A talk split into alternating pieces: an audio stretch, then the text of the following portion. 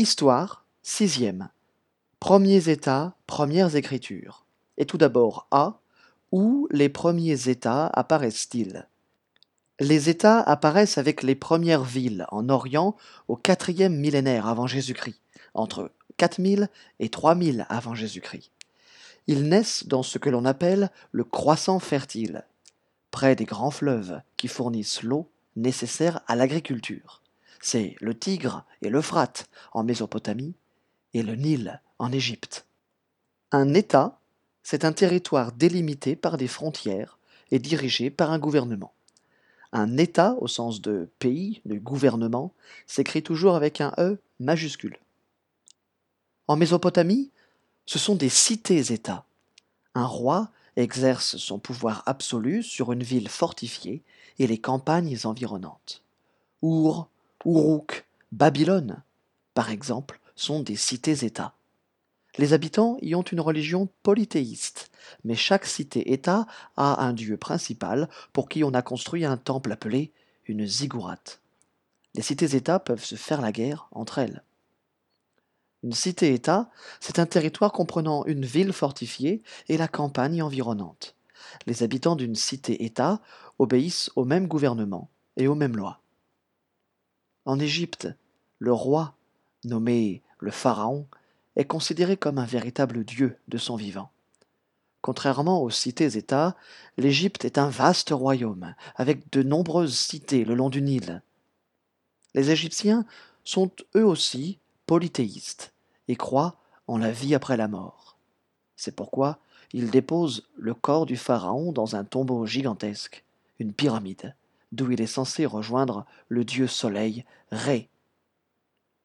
Polythéiste, une religion polythéiste est une religion où il y a plusieurs dieux, du grec poly, plusieurs, et théos, Dieu. Pour gouverner, les rois s'entourent de fonctionnaires. Fonctionnaires, personnes qui travaillent au service de l'État. B. Quelles écritures apparaissent avec les États? L'écriture apparaît en même temps que les premières villes et les premiers États. Les hommes en ont besoin pour compter les récoltes, faire du commerce, établir des contrats, faire connaître des lois, etc. En Mésopotamie, dès 3300 avant Jésus-Christ, les premières écritures sont formées de dessins qui désignent des objets. Ce sont des pictogrammes. Puis, vers 3000 avant Jésus-Christ, apparaît l'écriture cunéiforme, composée de signes souvent inspirés des pictogrammes, mais simplifiés. Les signes désignent soit des sons, par exemple le son A, soit des mots, par exemple le mot chèvre. On écrit alors sur des tablettes d'argile que l'on peut effacer en frottant. Cunéiforme.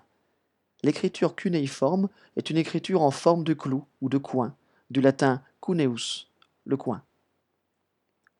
En Égypte, vers 3200 avant Jésus-Christ, apparaissent les hiéroglyphes, des dessins sculptés dans les temples ou les tombeaux, ou inscrits sur du papyrus, cette feuille obtenue à partir de la tige de la plante papyrus qui pousse dans le Nil. Les hiéroglyphes sont complexes et donc ont plutôt un rôle religieux.